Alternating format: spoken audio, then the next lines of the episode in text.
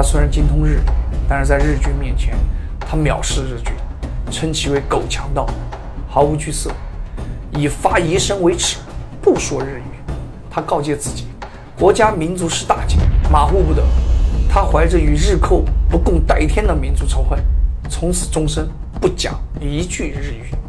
聆听历史的呼吸，感受岁月交错的旋律，重温过往的荣光与沧桑。让我们用耳朵倾听，心灵。欢迎来到博士斋，历史有声音，给你塑造一个有声有色的历史世界。一九二六年，安徽准备筹建安徽大学，教育厅长洪奎向刘文典发出聘函，邀请刘文典主持安大的筹建事宜。刘文典欣然前往。并为筹措教育经费多方奔走，费尽心思。一九二七年，刘文典受聘担任安徽大学的校长。蒋介石提出啊要去安徽大学视察，但是刘文典直接给拒绝了。一九二八年十一月二十三日的晚上，安徽女子中学举办晚会，没有请柬的安徽大学学生强行挤入会场，于是双方就发生了肢体上的冲突。此后，刘文典表示愿意进行赔偿道歉。但是女中校长却要求开除滋事学生，被刘文典拒绝后，女中学生就前往省政府请愿。而此时蒋介石正在前往安庆巡视，于是他再次提出要到安徽大学视察。刘文典一如既往地拒绝了蒋介石，并回信：“大学不是衙门。”蒋介石怒了，随即要求召见两校的校长一起到安庆来见自己。随即啊。教育部就便给安徽大学下达了文件，可是刘文典看到文件中使用了“责令”“责成”“纵容学生闹事”等词，十分不满。刘文典是带着怨气去见蒋介石的。临行前，他对师生说：“我刘书雅并非贩夫走卒，即使高官也不应对我呼之而来，挥手而去。我师承章太炎啊，刘师培、陈独秀。”早年参加同盟会，曾任孙中山秘书，声讨过袁世凯，革命有功。蒋介石一介武夫，其奈我何？见蒋介石那天，刘文典戴礼帽住长衫，昂首阔步，跟随侍从飘然直达蒋介石办公室。蒋介石面带怒容，既不起坐，也不让座，开口即问：“你是刘文典吗？”刘文典针锋相对。不仅没叫他蒋主席，反而傲然回答：“字书雅，文典只是父母长辈叫的，不是随便哪个人叫的。”蒋介石无言，随即说道：“教不严，师之责。学生夜闯女校，就是你的学阀风气造成的。如果不处置闹事学生，怎么能对得起总理在天之灵？”刘文典则反驳称：“我跟孙先生闹革命的时候。”还没人认识你蒋介石呢。若我是学阀，那你就是新军阀。蒋介石大怒，以治学不严为借口，当场羁押了刘文典，并告诉刘文典要枪毙了他。刘文典底气十足啊，不肯退让，被卫兵绑走，丢进大牢。这里我解释一下，很多人说蒋介石当时打了这个刘文典两巴掌，刘文典踢了蒋介石的屁股。但是从当事人的回忆以及时任国民党安徽省党部指挥委员会秘书。石灰路的文字证实，现场顶多是刘文典把脚向下一顿，而并非同后来演绎的那样夸张啊！仔细琢磨一下也能明白，身为主席的老蒋怎么可能亲自动手打人？而老蒋身边的卫兵众多，又怎么可能会让刘文典踢上一脚呢？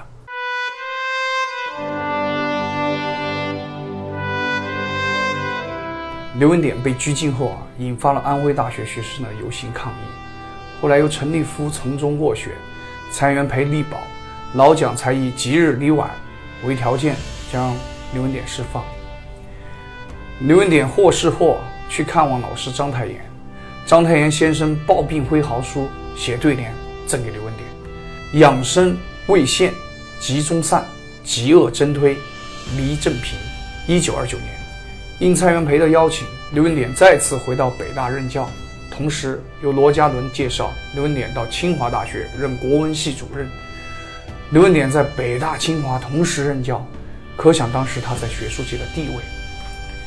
据刘文典儿子的回忆啊，那个时候，刘文典在北大和清华两处领工资，一个月大概有七八百块钱，家里雇着几个人，有一个黄包车专门拉着刘文典的老婆去买菜，他们还买了部英国的小奥斯汀汽车来代步，花了大约两千块钱。另外，刘文典好像还在安徽买了栋房子，带有花园，后来被日本人给强占了，所以他狂是有资格的。从一九二九年到一九三七年这七八年中啊，他主持系务，从事教学之外，陆续还完成了《庄子》《说院》等古典的教刊工作，使他在学术界的地位更加巩固。《庄子补正》一书啊，一九三九年陈寅恪作序道：“先生之作，盖将一匡当世之学风，而世人以准则，其仅供庄子者。”所必读而四哉。刘文典说：“这是因为自己受到了挫折，于是就埋头研究版本、目录、教刊之学，自命抗新西左，以古为图，认为只有古典主义的东西才是真学问。除了做学问，教书也是刘文典中意的事物。但是只要让刘文典开口说话，那一定是语不惊人死不休。”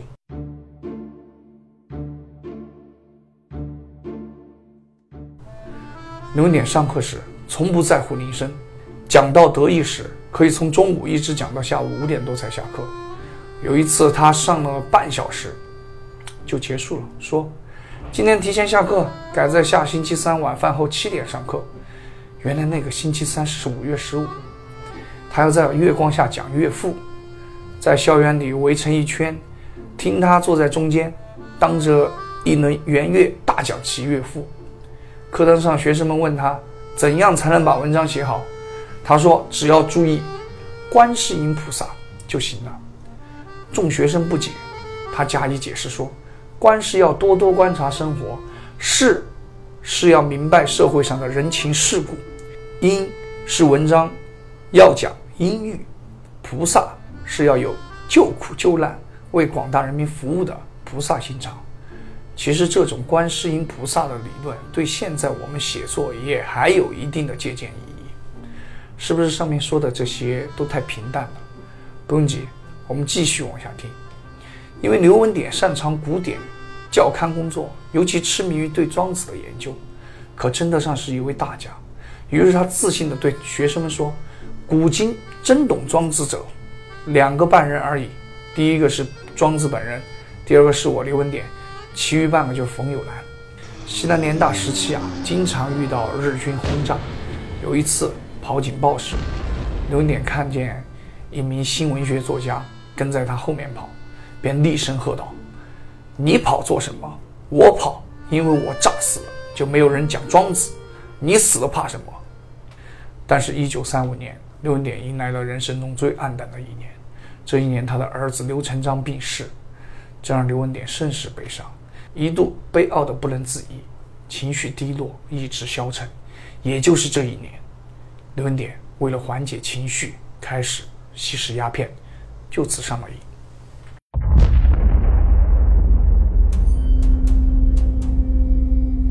一九三七年啊，七七事变，抗日战争全面爆发，平津相继沦陷。刘文典没有来得及与清华、北大等校撤离南下，直留北平。日本侵略者通过周作人等人请他出任伪职，他果断拒绝。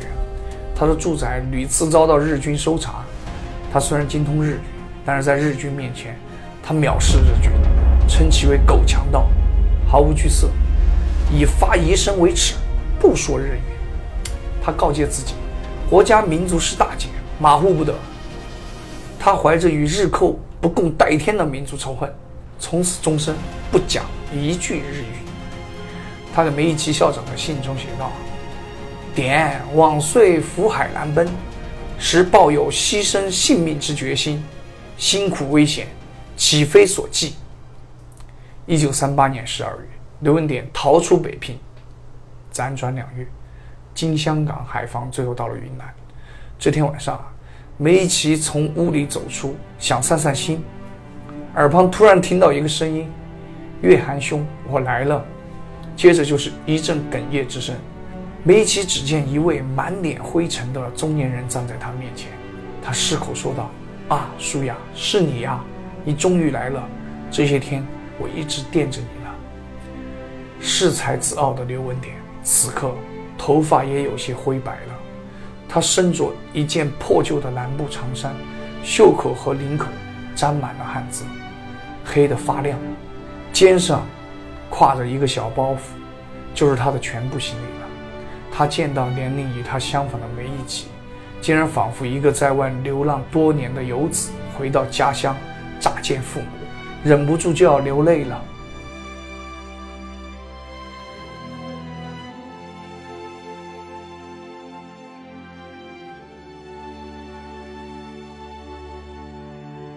谢谢大家，我们下期再见。